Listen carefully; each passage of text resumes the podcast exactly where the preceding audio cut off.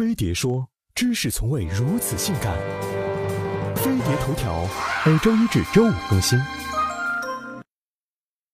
近日，学霸邓超又抽风了，一小时之内狂转七十八条微博，内容都是普通观众对电影《恶棍天使》的好评，转发词统一为“豌豆福”配秋天犬表情。众多网友不满被刷屏，很多人甚至国取关，一小时掉粉近九万。邓超刷屏，刷得出好评吗？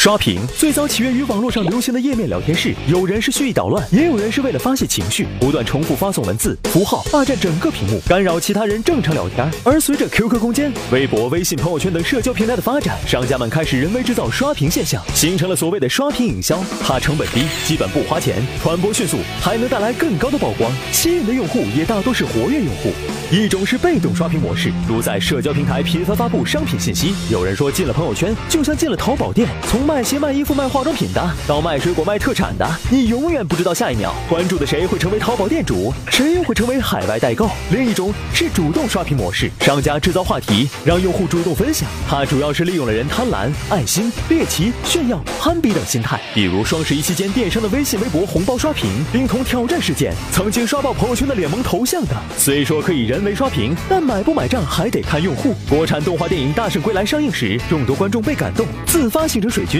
用好评为电影刷屏，用行动为电影贡献票房。邓超这次的刷屏意味不言自明，但连刷七十八条完的福，能挽回几万条差评吗？如果你不小心在刷微博，如果你还不小心关注了邓超，那么你一定被超哥霸屏了。自从邓超主演的电影《恶棍天使》上映以来，虽然短短几天票房就刷到了四亿，但是各大平台对于此片的恶评可是从来没有断过，网上更是给予此片三点八分的低分。于是乎，超哥终于坐不住了，先是发微博指出这是有人在恶意黑自己，随后便一小时连刷七十八条网友对于此片的好评微博，并统一配文“晚的服务”配秋田犬表情，用实际行动表示自己的不服。但是此举一出啊，不少网友发现邓超微博关注度已经少了十万。不少网友表示啊，超哥，你是在用实际行动鉴定真爱粉吗？